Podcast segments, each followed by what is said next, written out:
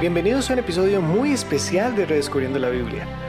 Hoy tenemos el gusto de compartir con ustedes nuestro primer especial navideño y además hoy vamos a compartir nuestro podcast con nuestro primer invitado especial que Esteban les va a presentar en un momento. Antes de empezar, quiero contarles que en las notas de este show pueden encontrar un link a un documento de PDF que les puede ayudar a entender mejor y a seguir la conversación de todo lo que nuestro invitado nos va a contar.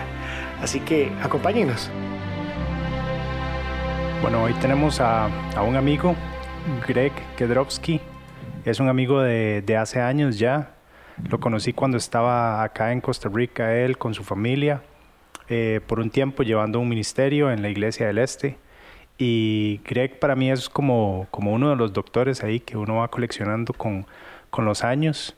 Em, tiene, tiene muchas habilidades para para enseñar y yo creo que una de las cosas que lo caracteriza es su pasión por aprender más de las escrituras y su pasión por, por irse directo a lo que dice el texto y, y encontrar ahí cuáles son las verdades que Dios quiere compartir con nosotros y aplicarlas, retarnos para aplicarlas en la vida. Em, Greg ahora está de vuelta en Estados Unidos con su familia, entonces para nosotros es un privilegio poder tenerlo por acá como uno de nuestros primeros invitados especiales y queríamos, queríamos extender esta invitación para, para que viniera y compartiera con nosotros un poco de, de este episodio de redescubrir la Navidad, de agarrar las escrituras y, y, entrar a algunos lados bonitos que normalmente no son, no son los típicos, eh, las partes más típicas, más clichés que encontramos de Navidad y que compartiera con nosotros algo de lo que él ha estudiado y lo que también puede, puede ayudarnos a, a ver y que veamos todos en conjunto. Entonces, bienvenido, Greg. Bienvenido, Greg. Muchísimas gracias. Gracias, jóvenes. Gracias por todo. Aquí estamos para servirles. Muchas gracias. Bueno, bienvenido, Greg. Un gusto que estés acá con nosotros. Y eh, bueno, empecemos. Ok, yo les hago una pregunta. Pensando en esto del 25 de diciembre, que estamos ahora en esta época, pues, de la Navidad, ¿verdad? Y todo el mundo es, es, corre, corre con regalos y un árbol de Navidad y, y, y, no sé, todo, todo, lo que es la Navidad en, en, nuestro hemisferio, ¿verdad? No sé qué es lo que ustedes han oído de las historias acerca de la Navidad y por qué estamos celebrando el nacimiento de Jesús el 25 de, de diciembre. Um, no sé si han oído de, de, las, de las historias eh, de las influencias paganas, digamos. Y no sé cómo es que se sienten ustedes sabiendo obviamente que nuestro Salvador, nuestro Señor, nació y es un evento bastante significativo para nosotros. Entonces, ¿qué es lo que han oído ustedes del 25 de diciembre? ¿Y cómo se sienten cuando, cuando oye que realmente esta celebración del 25 de diciembre es algo que, que, se trajo por la Iglesia Católica por unas influencias paganas, como en el libro famoso, no sé si ustedes han oído del libro ah, Las dos Babilonias, algo así. Yo en estos días vi un, documental, por cierto, porque, vamos a ver, yo sí había escuchado cuando estaba en, en la escuela, en algún libro de estudios sociales, sí me, me habían indicado que el 25 de diciembre se celebraba el nacimiento del dios Sol, y que a raíz de eso era que se tomó o se recibió la Navidad o se tomó esa celebración y se empezó a utilizar esa misma fecha para conmemorar algún nacimiento religioso, digamos, y que mm, más nacimiento religioso que el del Señor Jesús. Eso fue lo que yo, con lo que crecí. Estamos hablando de que eso fue posiblemente en la escuela o en el colegio. Ajá. Les recuerdo, hace par de semanas fue que vi esto, un documental, donde sí hay una festividad muy famosa que era esta Saturnalia, donde, donde los amos intercambiaban con los, con, los, eh, con los sirvientes o con los esclavos y todo el asunto. Pero en este documental que vi hace unas semanas decían que hay evidencia arqueológica de que también desde el, desde el siglo II, particularmente, había grupos cristianos celebrando el nacimiento de Jesús. Y ellos dan toda una explicación de por qué esos grupos cristianos llegaron a la fecha del 25 de diciembre.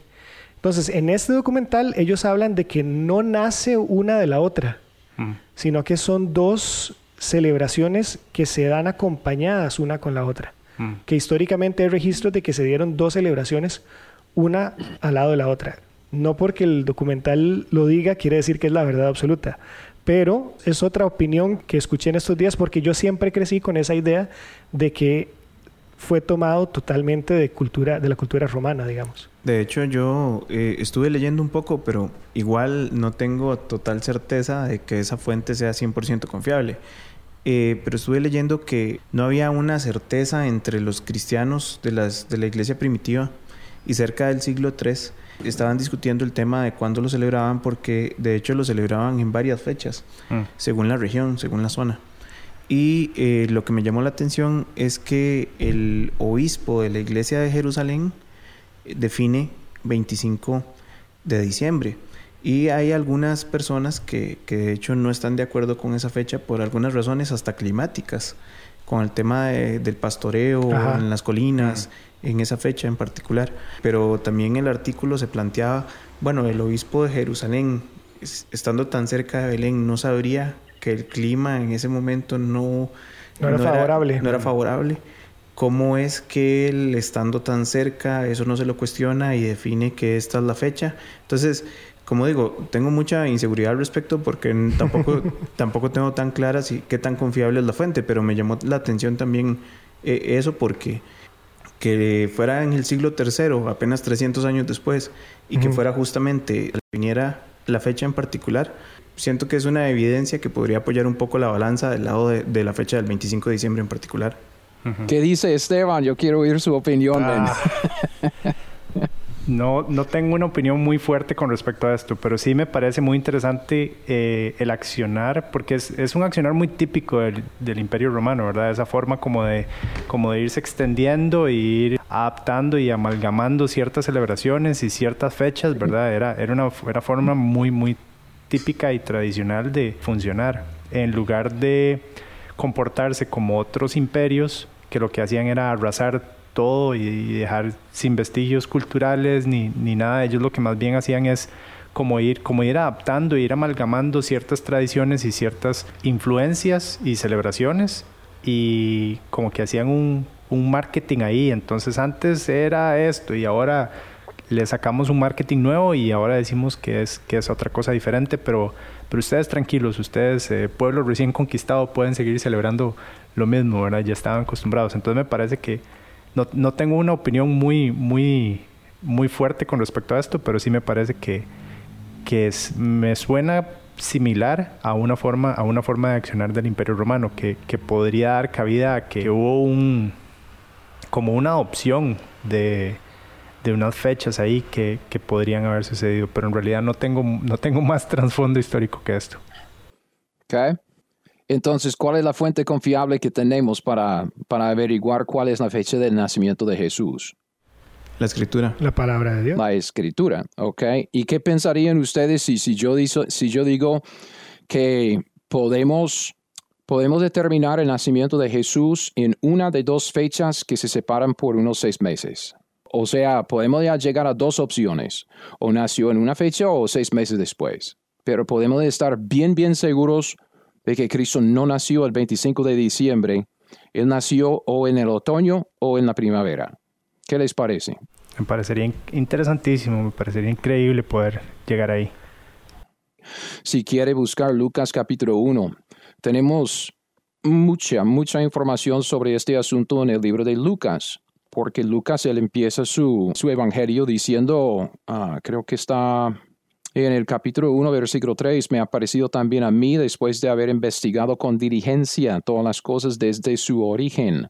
Entonces, pues allá en el versículo 3 de, Lucas 1, vemos que Lucas hace una investigación de todas estas cosas que él está reportando aquí en su evangelio. Y es cierto, son, son cosas bastante determinadas en la historia. ¿Ok? Entonces, en el capítulo 1 vemos en el versículo 5, y, son dos versículos aquí que son claves. Versículo 5 y versículo 8. Porque dice que hubo en los días de Herodes, rey de Judea, un sacerdote llamado Zacarías de la clase de Abías. Su mujer era de las hijas de Aarón, se llamaba Elizabeth. Ok, Zacarías y Elizabeth. ¿Se acuerdan de quiénes eran? Papás de Juan el Bautista. Sí, Juan el Bautista, ¿ok? Juan el Bautista. Entonces dice que Zacarías está en Jerusalén, está en Judea, está sirviendo, es, es, una, es un sacerdote de la clase de Abías. ¿Ok? En versículo 8 dice casi lo mismo aconteció que ejerciendo Zacarías el sacerdocio delante de Dios según el orden de su clase. Entonces empezamos el Evangelio de Lucas viendo a Zacarías en Jerusalén, en el templo, y está sirviendo según su clase, la clase que se llama Abías. Entonces le toca el servicio en el, el templo. Después de, de su tiempo, bueno, durante este, este servicio, durante su, su ministerio, es cuando él tiene esta visión, cuando la- el ángel ah, le visita y le dice que Elizabeth se va a quedar embarazada y luego él dice, hey, ¿cómo, ¿cómo será posible? Y entonces queda mudo. ¿Se acuerdan? Claro. ¿ok? Pero fíjese en lo que dice en 23, Lucas 1.23. Lucas 1.23 que dice, y cumplidos los días de su ministerio, se fue a su casa. Entonces termina su ministerio en, Jerusalén, se va a su casa, después de aquellos días concibió su mujer Elizabeth, ¿ok? Luego, siguiendo leyendo, se recluyó en casa por cinco meses diciendo, así ha hecho conmigo el Señor en los días en que se, se dignó a quitar mi afrenta entre los hombres. Y en el 26 viene el mensaje para María. Al sexto mes, es el sexto mes del embarazo de Elizabeth.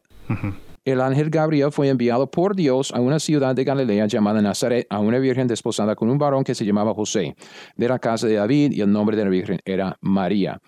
Entonces, seis meses después de la concepción de Juan el Bautista, María queda embarazada por el Espíritu Santo. Si podemos determinar la fecha de la concepción de Juan el Bautista, solo es cuestión de contar meses, nueve meses y ya llegamos a la concepción, seis meses de la concepción de Jesús, nueve meses de embarazo para los dos y Jesús nace seis meses después de Juan el Bautista. ¿Entiende el juego? Claro. Claro. Ok, entonces la tarea de nosotros, escudriñando la escritura, es determinar ¿En qué fecha cuándo tenía es que que, servir? Zacarías estaba sirviendo en el templo. Mm, Porque si podemos determinar cuándo él estaba sirviendo en el templo, sabemos que poco después queda embarazada su mujer y, y Juan nace nueve meses después, Jesús seis meses después de él. mm. ¿Me explico? Claro. Fácil, fácil, ¿verdad? Entonces, ¿cómo podemos determinar eso de las clases? Clases de sacerdotes. No sé si alguien tiene una Biblia que como tiene referencias en el margen o si tiene una nota apuntada de, de un estudio o una prédica que usted escuchó. Yo tengo una que estoy, que estoy viendo acá ¿Ok? y la referencia da a Primera de Crónicas 24.10. Perfecto. Entonces, ¿por qué no vamos ahí? Vamos ahí. Primero de Crónicas. Son varios capítulos en Primera de Crónicas. Um, estamos leyendo en Primera de Crónicas 22, 23, 24, 25. David está al final de su vida. Ah, ya había puesto a Salomón, su hijo, como rey en su lugar y está tratando de organizar el reino para su hijo Salomón. Una de las cosas que él sabe que va a pasar es que ellos van a pasar de su adoración por medio del tabernáculo a la adoración por medio del templo, porque Salomón es el que levanta el templo. Bien. Entonces, una de las cosas que David hace en 23 y 24 es organizar a los levitas y a los sacerdotes en clases. ¿Ok? Y dice en el 24, en el versículo 1, también los hijos de Aarón fueron distribuidos en grupos. Entonces, cuando estamos hablando de estas clases, estamos hablando de simplemente agrupar a los sacerdotes para organizarlos. No necesitamos a todos los sacerdotes para trabajar todo el tiempo. Entonces, puesto que ya tenemos un lugar fijo para el templo, para la adoración, Jerusalén, el templo, vamos a distribuir a los sacerdotes en grupos y ellos van a turnarse, digamos, ellos van a, van ir por turno en su, en su ministerio de sacerdote. Versículo 3, primero de Crónicas 24, 3, David ah, con Sadoc de los hijos de Eleazar y Ahimelech de los hijos de Itamar, dice, los repartió por sus turnos en el ministerio. Entonces, cuando vemos esto de las clases, solo estamos hablando de grupos. Y esos grupos ejercen el ministerio por turno. Y tenemos la lista en los versículos del 7 al 18. ¿Ok? Vemos eh, la clase de Abías en el versículo 10, como la re- referencia que creo que Leo ah, nos dio, versículo 10. Empieza en el versículo 7 diciendo, la primera suerte tocó a Joiarib, la segunda a Jedaías, tercera a Arim, cuarta a Seorim, la quinta a Malquías, la sexta a Mijamín, la séptima a Cos y la octava a Abías. Entonces ahí está Abías, que es la clase de Zacarías. ¿Estamos? Entonces, si, si, si seguimos la lista, llegamos al versículo 18, que es que la- la- el último versículo de las clases, dice la vigésima tercera a Delaía y la vigésima cuarta a Maasías. Entonces tenemos 24 grupos. 24 grupos para servir al año. Esto quiere decir que cada grupo sirve dos veces. ¿Ok? 24 Ok, grupos eh, al año. Sí, Sí, por 24, quincenas. 48, más o menos. Ok. Um, entonces, digamos, si una clase sirve una semana, luego sigue otra semana, otra clase, luego sigue otra semana, la, la siguiente clase, entonces le toca al- a, a cada clase trabajar por lo menos dos semanas al año, separados por unos seis meses. Ok, y entonces Abdías era el octavo. El octavo. Entonces, a grandes rasgos, lo que, lo que es o, o lo que podría haber sido es que estamos hablando de que Zacarías está trabajando la octava semana del año. Y esto quiere decir que entonces, más o menos en la novena semana del, de- del año o la décima, él llega a la casa y Elizabeth queda embarazada. Ok, de nuevo en esa parte porque ahí sí me perdí un toquecito. Si no, si no saco, saco lápiz y papel y me hago un dibujo. No, yo tuve que hacerlo, vea, yo, yo, es que tuve que, yo saqué todo un- en, un, en un- en un esquema, ¿ok? Entonces, y, y si usted, si quiere leer libros sobre esto, hay cualquier cantidad de detalles, pero creo que lo que, lo que podemos hacer es, con base en Lucas 1 y Primera de Crónicas 24, lo que hemos visto hasta ahora, y, voy, a, voy a tocar unos otros asuntos y unos detalles, pero a grandes rasgos, si podemos verlo como a lo grande, no, no meternos tanto en los detalles, pero verlo muy sencillo, podemos llegar a, a como al- a, la temporada de, de de la concep- concepción de, de Juan Bautista y así llegar a, a las fechas de nacimiento de Jesús y Juan. ¿Ok? Entonces, para volver al principio, tenemos 24 grupos de sacerdotes. ¿ok? Suponiendo en este momento, porque no hemos comparado la escritura con la escritura para determinarlo, pero digamos, suponiendo en este momento que cada grupo trabaja por una semana, de, del día de reposo al día de reposo. ¿Ok? Entonces la primera clase es la clase de Joyarib.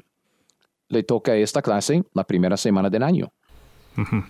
¿Ok? Hay un traslapo en, en los días de reposo cuando uno está, ah, una clase está saliendo y la otra entrando. ¿ok? La segunda semana entonces es la clase de Jedaías. Luego la tercera semana le toca a Arim, la clase de Arim, ese grupo de sacerdotes. Hasta la octava clase de Abías.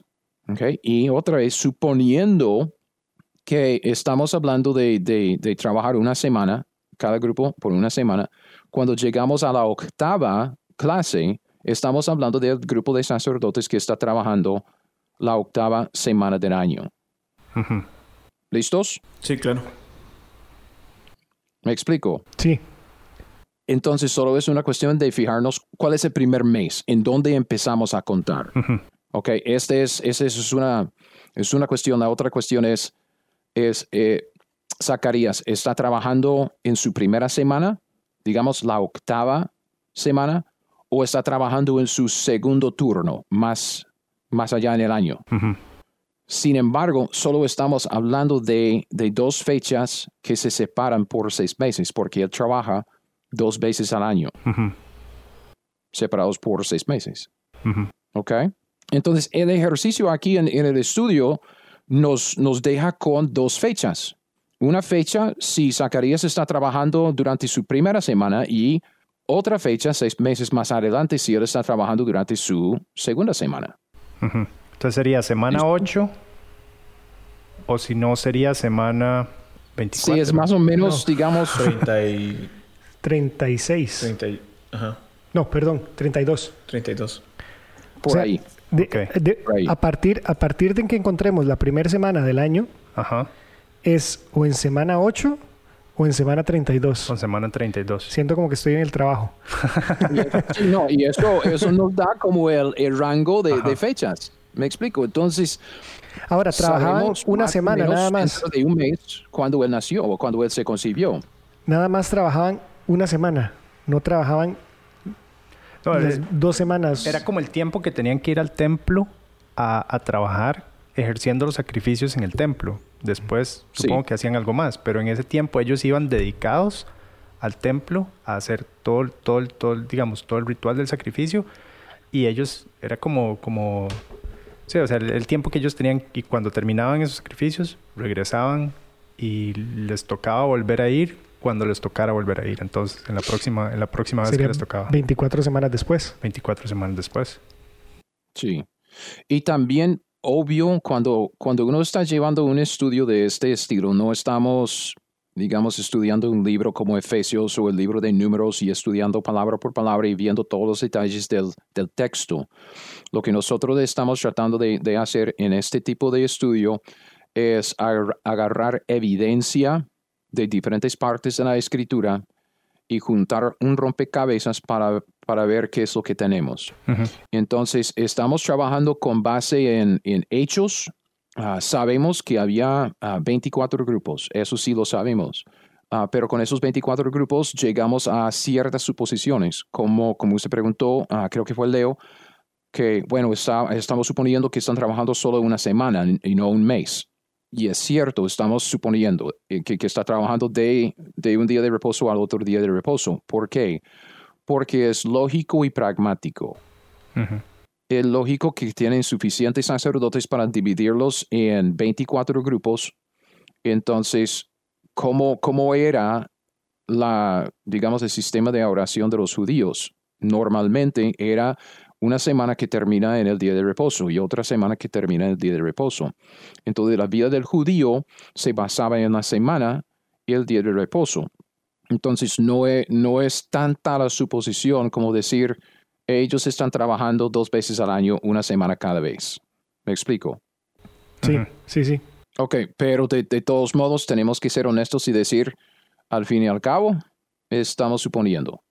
Justamente estaba pensando en eso, Greg, porque uno podría suponer, al no estar en el texto, que perfectamente podría ser un orden que se reinicia al final de un periodo, pero por ejemplo, eh, que fuera un servicio de un mes completo y en ese caso, se, a cada clan, por decirlo, por llamarlo de una forma, A cada grupo. sí, a cada grupo o clan, le tocaría servir cada dos años. No Mm. sé si, Sí. si, si me doy a entender. Sí, por eso, por eso yo, digamos, yo tenía la idea de que íbamos por, porque hasta cierto punto nos da más, más exacto. Pero si se hace por, por, eh, por semana, te termina siendo lo mismo, nada más que no haces las dos semanas juntas. Igual servís dos semanas en el año, pero no las servís juntas.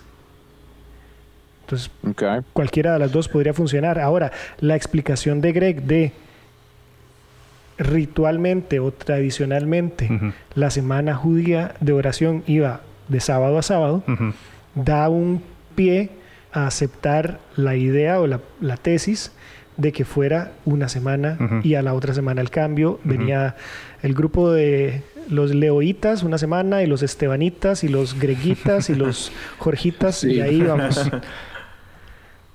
Ok, entonces es, esto es lo que, lo que nosotros queremos hacer como estudiantes de la Biblia. Claro. juntar la evidencia y llegar a una conclusión. La conclusión es una tesis, es una hipótesis. Entonces, con la información que tenemos, establecemos una hipótesis que es nuestra, entre comillas, interpretación, y luego llevamos esa interpretación, esa hipótesis otra vez a la Biblia y seguimos estudiando, probando y comprobando si estamos en lo correcto o si necesitamos ajustar nuestra hipótesis un poco. Y, y- y conforme a que, que vayamos juntando más y más evidencia, como una investigación criminal, ya estamos llegando a un caso más seguro. ¿Ok? Entonces, fíjese en lo que dice Deuteronomio 16, 16, que creo que es otra, es otra pieza de evidencia que nos ayuda a entender que están trabajando de semanas, entonces de ocho días, de, día de reposo a día de reposo y no de dos semanas o no de un mes, ah, pues así. En Deuteronomio 16, 16. Okay, en este pasaje tenemos las tres veces al año que Dios manda a todo varón judío que subiera a Jerusalén, al lugar que él iba a escoger, ah, para tres diferentes grupos de fiestas. Okay? Claro.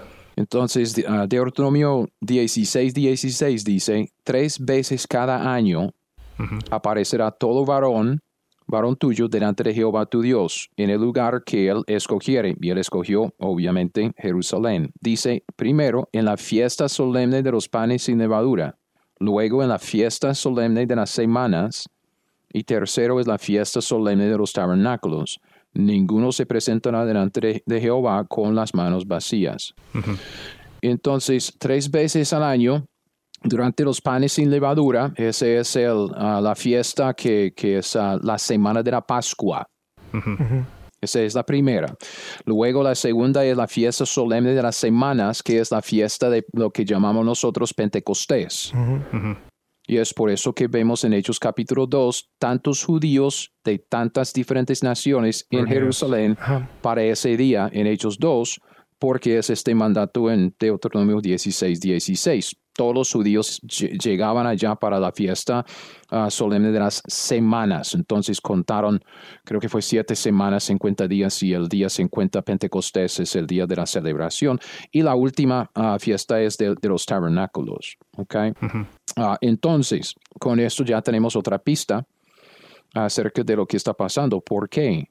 Porque en estas semanas no solo tenemos todos los judíos varones, pero tenemos también todas las judías que también querían ir a Jerusalén para celebrar la fiesta y con los niños. Claro. Y entonces estamos hablando de una ciudad repleta de gente y eran fiestas, digamos, celebraciones. Entonces eran tres veces al año que la gente quería salir de la casa, quería ir y reunirse con todos los demás de su nación para adorar a Dios, celebrar como en la fiesta de los tabernáculos, hacer sus tabernáculos, sus habitaciones y luego vivir allá y gozar y regocijarse con todos los demás. Eran tiempos, digamos, semanas que, que uno no quería perder.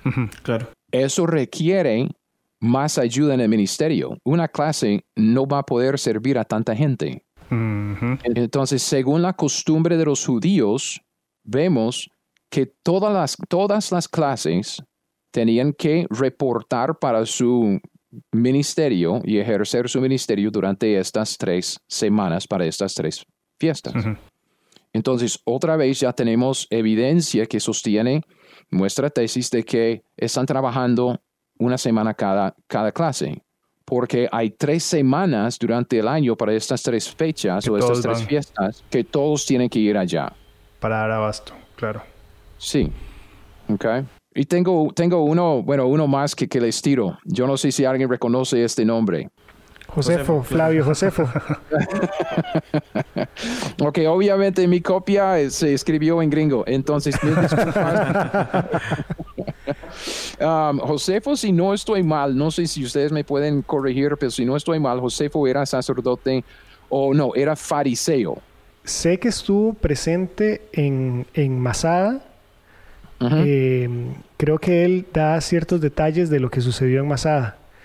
Em, sacerdote, sí creo que no, y lo de fariseo no estoy seguro. Sí, creo que fue, es que yo voy a, es que estoy llevando este estudio, ya estoy desarrollando este estudio para mi podcast, entonces esta es una cita y todavía me, me, me queda esta, esta parte de la investigación, pero él dice en libro 7, en el capítulo 14, él habla en el párrafo 365 acerca de estas clases, estas divisiones de los grupos de los sacerdotes, y dice que, que, eran 24 clases, él los llama cursos en inglés, y dice, uh, cada curso uh, debe ministrar a Dios ocho días de sábado a sábado. Entonces, según la tradición, de los judíos que Josefo registró para nosotros en sus escritos, sabiendo obviamente que es una fuente extra bíblica, no tiene la misma autoridad de, la escritura. Otra vez vemos otra pista otra evidencia que sostiene la, la, hipótesis de que ellos están trabajando de sábado a sábado, de día de reposo a día de reposo, una semana cada, cada grupo.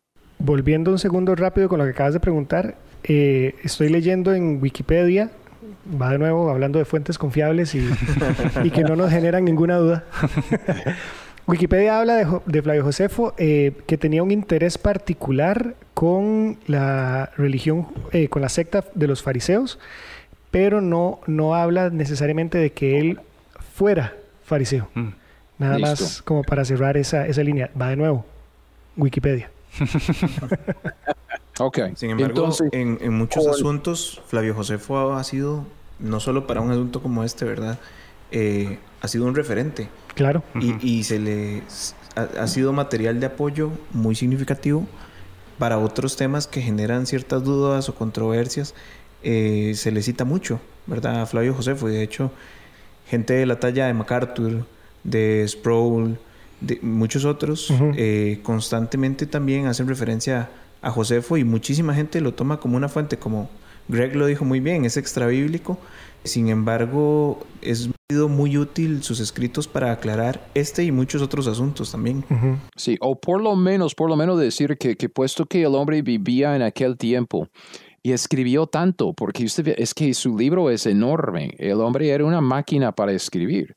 Entonces uno dice, por lo menos tenemos una fuente de los pensamientos de un hombre que vivía allá en aquel tiempo. Y, de un historiador, ¿verdad? Porque de hecho el, libro de Josefo es un libro en ese marco. Él lo que, lo que quiso fue recabar la historia eh, justamente para presentarlo a gente, a gentiles. poderle presentar a, los romanos, a los griegos de su época, la historia de los judíos de una forma que fuera accesible para ellos. Ok, entonces no sé si estamos listos para, para matemáticas. Claro, claro. Aquí sacamos la calculadora. Este era el momento en que ocupaba papel y lápiz. Sí, ¿quién tiene papel? Porque eso sí, es que requiere papel. Yo no sé cuántas, cuántas hojas de papel yo, yo boté tratando de, de llegar a un esquema que, que me ayudara a, a, realmente ver este asunto de una manera fácil, de una manera sencilla. Entonces, esto es, esto es lo que yo digo. Tenemos que empezar con lo más sencillo, aunque no sea lo más exacto, ¿ok? Porque si, eh, si, tratamos de desarrollar este asunto desde el principio con cada detalle y cada argumento, es que nunca jamás vamos a llegar a nada. Pero si empezamos con algo como a vista grande, un panorama de, de lo que está pasando, podemos ya ver un tiempo de unas dos o tres semanas y luego empezar a trabajar con solo con, con ese tiempo. ¿Me explico?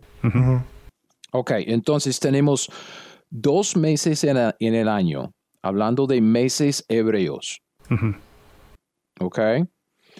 Cada mes, digamos, porque son meses lunares. Entonces no son como meses de nosotros, hay una cierta diferencia. Ellos iban de, de, nueva luna a nueva luna y es por eso que, que, vemos en la Biblia celebraciones que Pablo menciona ah, de, la, de la nueva luna. okay. Entonces, digamos, para trabajarlo como más sencillo, digamos que hay cuatro semanas en cada mes de los judíos. okay. Entonces, el primer mes tiene ahí en Excel, usted puede agarrar un mes, ah, cuatro semanas son cuatro líneas ahí en Excel. Luego, cuando usted llega a la quinta línea, estamos empezando el siguiente mes y, así. Solo necesitamos tres meses para, para el primer juego. ¿ok? Tres meses con esto es suficiente porque solo estamos hablando del, del octavo grupo. ¿ok? Zacarías eh, formaba parte de, de, la clase de Abías, que era la octava. Entonces son tres meses. El primer mes de los judíos se llama Nisan. Como el, la marca de los carros. Sí, como el carro. Suena como el carro, ¿verdad? Yo tenía uno de esos, eh, un pickup de Nissan. Um, era muy bonito, pero Nissan. Uh, también la Biblia se llama Abib, pero Nissan, digamos. El segundo mes se llama Ivar. Y a veces aparece en la Biblia como Sif con Z. Y el tercer mes es Sivan. Ajá. Y con, con cada mes tenemos cuatro semanas en cada mes. Entonces, Nissan 1, 2, 3, 4, Ibar 1, 2, 3, 4 y Sivan 1, 1, 2, 3, 4. Entonces tenemos hasta, hasta el final de Sivan estamos contando 12 semanas. ¿Ok? Ok, en Nisan entonces, con la primera semana de Nisan, que es la, eh, la primera semana del año judío, le toca la primera clase. Entonces ya podemos apuntar en la primera semana de Nisan, la primera clase Joyarib. O la primera clase. Ahí ellos están trabajando. ah, Zacarías no tiene nada que ver. Él está esperando su octava ah, grupo para su, su octava clase para, para trabajar. La segunda semana le toca la segunda clase. Ok. La tercera semana de Nisan es la fiesta de los panes sin levadura. Es la Pascua, los panes sin levadura y la fiesta de los primeros frutos. Entonces, en la tercera semana tenemos que poner a todos los grupos trabajando. Entonces, en la cuarta semana de Nisan le toca la tercera clase de sacerdotes. Se, ahí, No ahí cuenta. no cuenta. No cuenta porque todos van y luego sigue con los turnos. Ok. Ok, entonces, ese es el mes de, de Nisan. Primera semana, primera clase. Segunda semana, segunda clase. Tercera semana, todas las clases para la fiesta. Ok, y, y podemos llamarlo la fiesta grande, esta que, que todos los judíos ya van para Jerusalén, todos los sacerdotes están trabajando. Y en, el- en el la cuarta semana tenemos la tercera clase de los sacerdotes y volvemos a lo, nor- lo normal. Ok, entonces ya entramos en el segundo mes, que es el mes de Ibar, y este mes es, es fácil. Cuatro semanas, cuatro clases de, de sacerdotes. Entonces, la cuarta clase trabaja en la primera semana, luego la quinta, sexta y séptima. Y esto nos deja en la primera semana de Sivan. Esta es la semana de la fiesta de Pentecostés. Que todos trabajan. Todos están trabajando. Así que no vemos la octava clase hasta la segunda semana del mes de Sivan. Esta es la semana de Lucas capítulo 1, 5 y 8, cuando Zacarías está trabajando durante su semana en el templo en Jerusalén. Entonces, esta es la segunda semana de Sivan Sí, y es cuando le toca a la octava clase o al octavo grupo, al grupo Sí. de, de Abías, del cual pertenece Zacarías. sí, porque tenemos ocho clases, pero dentro de los, de los turnos ya hemos visto dos de las fiestas grandes de Deuteronomio 16. Entonces tenemos que 10 semanas, 8 de, de las clases y 2 de las, de las ah, fiestas grandes. Entonces ya llegamos a esta, a esta fecha que es la décima semana del año. Que le toca a la, a la octava clase, la clase de Zacarías. Entonces, Zacarías, digamos, si, si en Lucas capítulo 1, si estamos hablando de, de la primera, el primer turno de Zacarías en el año, estamos hablando de que él está en el mes de Sivan, la segunda semana, trabajando esta semana y viene el anuncio de la concepción de su hijo, Juan el Bautista. ¿Ok? Yo brinco otra semana. La tercera semana es una semana de viajar. Y yo les explico el por qué. ¿Ok? Vea lo que dice de este hombre, um, Zacarías, en el versículo 7 de Lucas. Ya volviendo a Lucas capítulo 1. Que en Lucas capítulo 1, versículo 5 es donde vimos que, que era un sacerdote, Zacarías de la clase de Abías. Abías es la clase de eh, octava, ahí de la lista en Primera de Crónicas. Y dice en el versículo 7, o podemos leer el 6 también, ambos, Zacarías y Elizabeth, ambos eran justos delante de Dios, andaban irreprensibles en todos los mandamientos y ordenanzas del Señor, pero no tenían hijo porque Elizabeth era estéril. Y la última frase dice, ambos eran ya de edad avanzada. ¿Ok? Ok. Entonces, cuando este hombre sale de su trabajo de toda una semana, obviamente no puede viajar um, ese día de, reposo, el último, porque es día de reposo y él tiene que quedarse en Jerusalén hasta el día siguiente, ah, porque no pueden caminar hasta cierta distancia ah, los días de reposo. Pero también fíjense en lo que dice acerca de la casa en donde queda esta casa um, de Elizabeth y Zacarías. Versículos 39 y 40. 39 y 40. Lucas 1. En aquellos días, sí, levantándose María, fue a la montaña con prisa, a una ciudad de Judá, y entró en la casa de Zacarías y saludó a Elizabeth. Ok, entonces, sabemos que Zacarías y Elizabeth vivían en una ciudad de Judá en una montaña. ¿Ok? Claro. Él tiene que viajar de Jerusalén a una de las 48 ciudades que se apartaron para, las, para los sacerdotes en el libro de Josué, tres de los cuales quedaban allá en las montañas de Judá, y estamos hablando de una distancia de más o menos 45 hasta 50 kilómetros. Hmm. Entonces el hombre va caminando, estamos suponiendo, caminando a casa en las montañas de una edad avanzada, unos 45 kilómetros.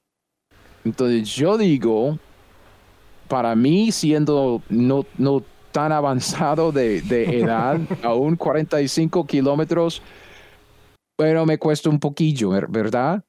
Entonces, yo digo, debemos darle una semana a Zacarías para llegar a casa. Eh, le costó que cuántos días, dos, tres, cuatro días. Ah, entonces, contando el día de, del día de reposo, que tiene que quedarse en Jerusalén, unos cuantos días para llegar a casa. Luego, yo pongo la concepción de Juan el Bautista en la cuarta semana de Sivan. Y desde acá, Solo es cuestión de contar meses. Entonces Porque empezamos. sabemos, sabemos que, que eh, Jesús nace 15 meses después. Y 30 y- Ujú. Sí, Jesús nace 15 meses después. Sí, sí, entonces empezamos en el mes, Sí. si Sivan es el mes número 3, empezamos en el mes hebreo número 4. O sea, en realidad sería, si son 15 meses, es dele una vuelta completa y súmele 3. Exactamente. O sea, si fue en Sivan, debería ser entonces en Elul. O yo les digo, yo les digo, contemos primero seis meses. Seis meses para ver cuándo es que María concibe por el Espíritu Santo. Entonces estamos en el mes 3, entonces tenemos el mes 4, 5, 6, 7, 8 y 9 y María concibe durante la primera semana del mes 10, que se llama el mes Tebet. Ujú. Okay. Este es el mes que corresponde a nuestro mes de diciembre, finales de diciembre. Si María concibe durante la primera semana de Tebet, que es el mes décimo de los judíos, la concepción sucede durante la semana de la Navidad, 25 de diciembre, En Tebet. En Tebet. De Tebet, entonces contamos nueve meses para Jesús, ¿ok? 11, 12 y terminamos, llegamos al mes séptimo, que es el mes de la fiesta de las trompetas, que es la tercera fiesta grande que vimos en Deuteronomio 16, 16. O sea, según este esquema, ¿ok? lo, lo complicado es, es, es como llegar a la, a la concepción de Juan. Una vez que, que- que ya hemos determinado esa, esa semana de la concepción de Juan, entonces es cuestión de simplemente contar meses y ver en dónde caemos. Y caemos con la concepción de Jesús más o menos en la época de, diciembre, que es el mes de Te- Tebet para los judíos. Nueve meses después, cuando Jesús nace, nace durante la fiesta de los tabernáculos. ¿Cómo estamos? Con un arroz con mango, ¿verdad? más o menos, más o menos. Entonces, la primera idea de fecha que nos estás dando es que Jesús nace para la fiesta de tabernáculos, que, Sí, es, señor. que esa vendría siendo unos meses después de... eh, son Es la última semana de septiembre. la última semana de septiembre. Estamos hablando de, la, de que la concepción es la última semana de diciembre, el nacimiento la última semana de, de septiembre, nueve meses después. ¿Ok? Como, como acá en Costa Rica se celebra el Día del Niño para todos los niños que nacen en septiembre, Ujú. Ok. que también eh, a menudo sucede que son, son concebidos en las fiestas de diciembre. Entonces medio parecido sucede. En el ambiente festivo de fin de año. Ajá. Ahora, esto, esto nos lo estás diciendo, Greg, tomando como punto de partida que estuviera Zacarías ministrando en su primer semana. Sí. En la semana de Sivan, que vendría siendo nuestro mayo-junio aproximadamente, porque lo primero que nos decías era, lo primero que nos decías era que había dos fechas separadas por seis meses. Entonces, esta sería una. Sí. La de, la de Concepción el 25 de diciembre, partiendo de Sivan, contamos los meses en que fue concebido eh, Juan el Bautista, luego la concepción de Jesús, sumas nueve meses a partir del, 25 de diciembre aproximado que nos estabas diciendo, y llegamos a septiembre a la fiesta de, los, eh, de las trompetas de las trompetas y los tabernáculos. Entonces, esta semana empieza, esta fiesta empieza con la fiesta de las trompetas, incluye el día de expiación y también esa fiesta de los tabernáculos cuando la gente hace sus habitaciones ahí y pasan una semana de sábado a sábado regocijándose. Um, entonces, antes de ir a la segunda opción, digamos, si, si estamos viendo en Lucas 1 el segundo turno, antes de ir a ese, esa segunda opción, yo quisiera proponerles una idea. ¿Ok? Los invitamos a que nos contacten por nuestras redes sociales. Estamos en Facebook e Instagram como Redescubriendo la Biblia y en Twitter como RD la Biblia. Déjenos algún comentario, algún me gusta, compartan el podcast incluso a través de las plataformas en que lo escuchen. Todo eso nos puede ayudar y puede hacer que más personas conozcan de él. Y también les recuerdo nuestra página web redescubriendolabiblia.org. Lo que, uno, lo que uno puede hacer con la evidencia de la Biblia, lo que dice la Biblia, sabemos por lo que dice la Biblia que Zacarías forma parte de esa clase de Abías. Comparando la escritura con la escritura, sabemos que la clase de Abías ah, es la octava. Entonces tenemos evidencia bíblica ah, con base en la cual estamos trabajando. Además, tenemos cierta evidencia histórica, extra bíblica, que estamos llevando al, a, agregar esa evidencia bíblica, como lo que, es, lo que escribió Josefo y también esto de los meses um, y el ajuste de los calendarios y todo esto. Entonces, estamos trabajando con cierta, cierta evidencia histórica. Okay. Tratando de juntar estas, estos dos grupos de evidencia para llegar a una conclusión que es razonable, es lógica, es, ah, es práctica y también es razonable. Yo les propongo que también hay otro grupo de, de, evidencia, y es un grupo de evidencia que yo llamo la evidencia teológica. Se basa en la Biblia, pero también se basa en el, en el, hecho de que nosotros podemos confiar en la Biblia con todo, como, como un sistema cerrado en sí. De Génesis a Apocalipsis, Dios registró en la Biblia todas las palabras que Él quiere que tengamos. ¿Verdad? Según Salmo 12, Él nos prometió que iba a preservar tanto a su pueblo como sus palabras. Y dice también, como en Proverbios 30, versículo 5, que toda palabra de Dios es limpia.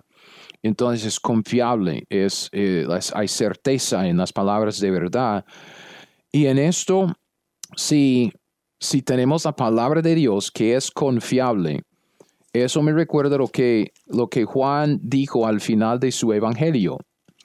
Cuando Juan termina su evangelio, yo sé que ustedes recuerdan esto, dice que también hay otras muchas cosas que hizo Jesús, las cuales, si se escribieran una por una, pienso que ni aún el mundo cabrían los libros que se habrían de escribir, ¿verdad? Ok, esto me quiere decir que lo que tenemos en, en, el libro de Génesis Apocalipsis es exactamente lo que Dios quiere que tengamos que Dios escogió cada palabra, cada evento, cada persona, cada personaje, cada, cosa en la Biblia para enseñarnos algo, como para enseñarnos, redarguirnos, instruirnos justicia, lo que dice Pablo en Timoteo, según de Timoteo 3, 15 al 17. Entonces, cuando yo veo, es por eso que yo, yo dije, si empezamos con lo general, para no confundirnos con tantos detalles, porque un estudio así Ah, es que tiende a confundirnos por, por los detalles. Si llegamos a lo general, como acabamos de hacer con la concepción de Juan al final del mes de Sivan, y simplemente contamos meses, y vemos que la concepción de Jesús sucedió al principio del mes de Tebet, que es más o menos finales de diciembre para nosotros. Contando meses otra vez, lo general, contando meses, nueve meses, vemos que Jesús, según este esquema, probablemente nació durante la fiesta de los tabernáculos, ¿verdad? Ok, vea lo que dice Juan 1.14. Juan 1.14. Y en Juan 1.14 dice, y aquel verbo, obviamente el verbo es, es, es el Hijo de Dios, Dios eterno, uh, aquel verbo fue hecho carne y habitó entre nosotros y vimos su gloria, gloria del unigénito de Padre, lleno de gracia y de verdad. El verbo fue hecho carne en el momento de su concepción. Luego dice que Él habitó entre nosotros cuando nació. Esa palabra habitó es la forma, es el verbo de la palabra que se traduce tabernáculo. Cuando Pablo está hablando de este tabernáculo en 2 de Corintios capítulo 5, cuando este tabernáculo se deshace, entonces tenemos otro que no está hecho a mano, entonces Dios nos da un cuerpo nuevo. Y él se refiere en 2 de Corintios 5 dos veces a este tabernáculo está usando esta misma palabra griega. Pedro usa esa palabra griega también cuando él se refiere a este cuerpo. Entonces vemos que el cuerpo es el tabernáculo. ¿Me siguen? como, que, como que está apuntando hacia ahí, entonces. Sí, entonces lo que yo veo, que hay cierta evidencia teológica para el nacimiento de Jesús durante la fiesta de los tabernáculos. ¿Por qué? Porque tenemos un juego de tres diferentes fiestas ah, para los tabernáculos. Primero la fiesta de las trompetas y luego el día de expiación que sigue con toda una semana de la fiesta de los tabernáculos. Entonces los judíos, al son de la trompeta, fiesta de las trompetas, las trompetas convocan a los, a los judíos a Jerusalén. Entonces tenemos esa, ese evento que, eh, suenan las trompetas y los judíos vuelven a su ciudad juntos ahí en Jerusalén para, para luego celebrar el día de expiación en celebración del perdón de pecados, la expiación de, expiación de los pecados, todo lo que vemos con esa cabra que, que, mandan para, para, el desierto en, en Levítico 16 y todo ese cuadro de la expiación de los pecados.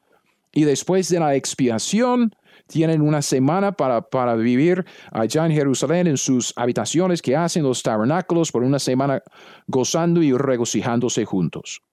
Que en su totalidad doctrinalmente esas tres fiestas señalan la segunda venida de Cristo. Hay un son de trompetas como en, Mateo 24 para reunir a los judíos en la tierra prometida. Viene Cristo, que es día, el día de expiación de los ah, pecados de Israel bajo nuevo pacto, y se establecen en su lugar para gozar y regocijarse por mil años con Cristo sentado sobre el trono de David. Esta tercera reunión la gran fiesta, la tercera en Jerusalén, el grupo de trompetas, expiación y tabernáculos. Toda esta semana es un cuadro de la venida de Cristo cuando Él viene para hacer su tabernáculo aquí entre los hombres. Mm.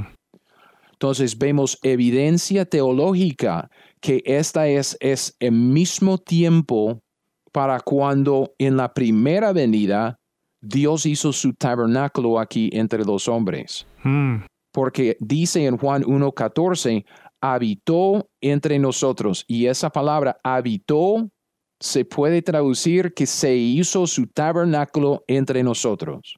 Mm. Como Pablo, Pablo refiriéndose al cuerpo humano como el tabernáculo. O sea, es como, como Juan cerrándonos el ojo de más o menos en qué fecha se dio y celebrando también qué evento de la, de la fiesta judía. O sea, celebrando la fiesta. Él celebró la fiesta. Él celebró la fiesta de los tabernáculos. Haciendo al, tabernáculo. Al venir a. En, en, en su propio cuerpo. encarnándose, haciendo su propio tabernáculo, haciendo su propia celebración de tabernáculo. Y celebró entonces la fiesta de los tabernáculos con su pueblo. Sí. Y, es, es como, es decir, en Levítico 23 tenemos todos los detalles de las fiestas solemnes de, de los israelitas. Y tenemos que hacernos la pregunta, ¿por qué fue Dios tan específico en decir que la fiesta de las trompetas es el primero del, del, séptimo mes y luego el 10 del séptimo mes y luego con, con tantos detalles en cuanto a las fiestas? Y si juntamos como, como ese pasaje en el Evangelio de Juan, de que si Dios escribiera todas las cosas, entonces se llenaría el mundo, tenemos que llegar a la conclusión de que lo que tenemos en la Biblia es exactamente lo que Dios quiere que tengamos, cada palabra, cada evento, cada persona. Entonces, cuando yo veo esto de que aquí, a grandes rasgos, viendo la, eh, el nacimiento, la concepción de Juan Bautista y contando seis meses, luego contando nueve meses, y yo veo que cae el nacimiento, según este esquema, cae el nacimiento de Jesús durante la fiesta de los tabernáculos, mm. que, que, concuerda con, con, la segunda venida y las profecías de la segunda venida, que será en el mismo tiempo, mm. y que durante todo el milenio, mm. según Zacarías capítulo 14, durante todo el milenio, cada nación subirá a Jerusalén para celebrar la, la fiesta de los tabernáculos, en conmemoración de la venida de Dios haciendo su tabernáculo aquí con nosotros. Entonces yo digo, hay, algo ahí. No queremos, y ese es un principio de la hermenéutica, no queremos establecer y enseñar doctrina con base en, uh, con, con los, los tipos y cuadros. Lo que queremos es simplemente reforzar lo que se enseña como doctrina en la Biblia. Entonces, yo digo que es, es, otro grupo de evidencia, entre comillas, teológica. Que apunta a lo mismo también y también ayuda a, ir viendo ir viendo cómo es ese, cuadro y esa imagen que se va que se va armando. Sí. Entonces, como para como para poner un broche de oro aquí en este asunto de, de esta primera esquema, yo no lo sabía. Obviamente nosotros todos sabemos, todo el mundo sabe que, que celebramos la, la, Navidad, el nacimiento de Cristo el 25 de diciembre. ¿ok? La pregunta que, debemos hacernos es, ¿qué tal si Cristo nació el 25 de diciembre? No, no, nació el 25 de diciembre, que fue concebido el 25 de diciembre. Y las, la celebración de que había, digamos, había cierto conocimiento durante el primer siglo, el segundo siglo del nacimiento de Jesús, como el 25 de diciembre alrededor de esa fecha, y nuestro enemigo, el diablo, se metió con todas las todos los mitos de los paganos y todas las historias de los paganos y a través de la, Iglesia Católica como que hizo una corrupción total de esta fiesta para confundir a, toda la gente y robarnos a nosotros de la celebración de lo que dice Juan, que aquel verbo fue hecho carne. Hmm. Entonces el 25 de diciembre no es tanto la Navidad en el sentido del nacimiento, de Jesús, sino la concepción sino la concepción y porque no podemos nosotros celebrar la concepción de Jesús el 25 de diciembre. Que de hecho, hasta cierto punto, se alinea con lo que hablábamos, o tal vez no se alinea, pero tal vez llegue a aterrizar un poco en el mismo punto de lo que hablábamos tanto Jorge y yo al puro principio. O sea, ¿qué tal si los cristianos del primer siglo sí celebraban algo el 25 de diciembre? Exacto, exactamente. Junto con lo que sea que hayan querido luego meter el imperio romano o las demás religiones o todo lo que demás, que como está diciendo Greg, podía ser una forma también de distraer de cuál es el verdadero punto de la Navidad o cuál era el verdadero punto de la celebración. Sí. Y ahora, hoy en día, vemos que no es tan diferente. Nada más que hoy en día no se celebra eh, al dios sol o no se celebra otra cosa, pero aunque se llama Navidad o en inglés Christ o Christ más, nosotros en Netflix hemos visto un montón de películas de Navidad y todas son de Santa Claus. Sí. Entonces, eh, eh, como que la estrategia se vuelve la misma. O sea, tratemos de se celebra esto, pero tratemos de concentrarnos en otra cosa. Antes era el solsticio o el no sé qué, y ahora es este el espíritu navideño y esto, que es muy bonito y todo lo que vos querás, pero no es en, lo que la atención debería estar puesta, que es que Dios vino a tomar forma humana y habitar entre nosotros. Ahí, y yo se los compartí a ustedes, hace unos meses, Greg, cuando hablamos por primera vez de este episodio de Navidad, yo les compartí a Jorge y a Esteban una canción y te la voy a compartir ahora. Ahora le, le digo a Esteban que te mande el link. Una canción que me encanta de un grupo eh, cristiano se llama Reliant K y eh, la canción se llama I Celebrate the Day. Yo celebro el día. Y la última frase, spoilers, la última frase de la canción dice, yo celebro el día en que naciste para morir, de modo que un día yo pudiera pedirte perdón y salvaras mi vida. Mm. Porque a eso es a lo que nos a eso es a lo que nos estamos enfocando, en que Dios vino a la tierra, habitó un día entre nosotros, fue a la cruz, tomó nuestro lugar ahí y nos perdonó y nos transformó y nos limpió de nuestros pecados.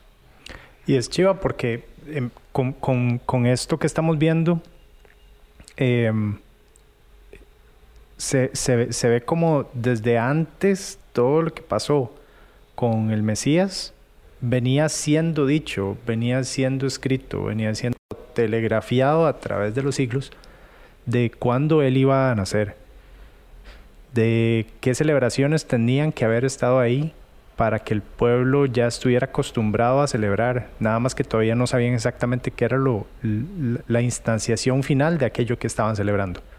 Pero, pero ya ellos entendían este concepto de, bueno, estamos celebrando eh, el tabernáculo, estamos celebrando la habitación, estamos celebrando de una u otra manera una, una encarnación, estamos celebrando el, el hecho de, de, habitar, de venir a morar, tal vez todos juntos y tal vez como, como ese concepto de todos entre los mismos, como de en el nombre este de Manuel, ¿verdad? Que es Dios con nosotros. Emmanuel, Él, como en nuestro medio, como en medio de nuestros, de que todos estamos unidos en el mismo lugar, en la misma fiesta, y ahí en medio de todo esto llega Él. Entonces es chiva ver que no hay nada al azar, que no hay como estos cabos sueltos, como que nada Dios lo toma por sorpresa, sino más bien como que Él ha venido trabajando a través de la historia y a través de las cosas y lo ha venido dejando inclusive escrito. Hay pequeños detalles, pequeños cabos que uno puede empezar a jalar y jalar y jalar y escarbar y escarbar y escarbar y hacer investigaciones, inclusive hacer este tipo de estudios que nos llevan a verdades que están ahí y que han estado ahí. También las podemos encontrar y las podemos inclusive validar con evidencia primero bíblica, comparando Biblia contra Biblia, apoyadas también, como vimos con Greg, con evidencia extrabíblica de otros historiadores que también eh, hablan de lo mismo, inclusive con la misma evidencia teológica, de los grandes tipos y los grandes movimientos que Dios a través de los cientos de años ha estado como tirándonos esas, esas indirectas de, bueno, ahí va, ahí va. Y vamos a tener estas, esta celebración de las trompetas para que todos nos vayamos preparando. Vamos a tener esta celebración del Día de la Expiación para que todos estemos con la postura del corazón correcta. Y luego vamos a tener la celebración del Día de los Tabernáculos, donde Dios mismo va a venir a hacer tabernáculo y va a venir a habitar en medio de nosotros. Qué chiva, qué chiva eso. Que tengo otra pregunta. Ajá. Dígame, ustedes traen si alguien ha oído de una fiesta, digamos, de la iglesia católica o de la iglesia ortodoxa una fiesta que se llama la fiesta de Miguel y todos los ángeles. No me suena. No tanto. ¿No? Ah, no. Bueno, nunca fui. Nunca fui católico. Yo, pues yo, yo tampoco. Entonces, durante este estudio me topé con una referencia a esta fiesta. Entonces, si alguien quiere googlearlo, se llama la fiesta de Miguel y todos los ángeles. Y es muy muy interesante la fecha en la cual la iglesia se ha celebrado o ha celebrado esta fiesta de Miguel y todos los ángeles. No sé si alguien está con... con 29 de septiembre. Eh, el 29 de septiembre cayó hace... Este año, perdón, estoy leyendo aquí. Sí, sí. El 29, fíjese, hermanos, el 29 de diciembre es el 15 del séptimo mes de los judíos. O sea, el 29 de septiembre es el primer día de la fiesta de los tabernáculos. Mm. Si seguimos leyendo la historia en Lucas, llegamos a- al capítulo 2 cuando Jesús nace y los pastores están afuera, ¿se acuerdan? Y la Biblia dice que se presentó un ángel del Señor. ¿Ok? No le, no le pone nombre, es una suposición que puede ser Miguel el Arcángel, que tiene una relación estrecha con la nación de Israel en la Biblia. Pero él hace el anuncio a los pastores, os ha nacido hoy en la ciudad de David un Salvador que es Cristo el Señor. Y luego apareció con el ángel una multitud de las huestes celestiales que alababan a Dios y decían gloria a Dios y ahí siguen. ¿Qué tal si tenemos otra semilla de la verdad que el enemigo obviamente corrompió con, con las tradiciones paganas que tenemos en esas iglesias, la iglesia católica romana y la iglesia ortodoxa, pero ¿qué tal en esta celebración de Miguel y todos los ángeles? Vemos esta semilla de la verdad del nacimiento de Jesús, una indicación de que había una celebración de la verdadera Navidad en la historia de la iglesia el 29 de, se- de septiembre Mm. y se corrompió luego en la historia, llegó a ser esa, esa celebración, esta fiesta de Miguel y todos los ángeles, pero aún así en Miguel y todos los ángeles podemos ver lo que es el- la fuente de la verdad ahí, de que es el 29 de, sep- de septiembre, es el nacimiento de Jesús. Como que esto también es un día de celebrar, nada más que la pregunta es qué es lo que se está celebrando ese día y qué es lo que debería celebrarse ese día. Exactamente, entonces el enemigo quitó nuestra, nuestra mirada de Jesús y su nacimiento y, y puso la mirada de la gente en Miguel y sus, sus ángeles. Entonces uno dice que es ridículo, obvio, pero es que el enemigo quiere cegar a la gente a lo que es el Evangelio, a las, a las noticias de que Cristo ha nacido para llevar el pecado del mundo. Entonces siempre está cegando a la gente. Sin embargo, la verdad está ahí.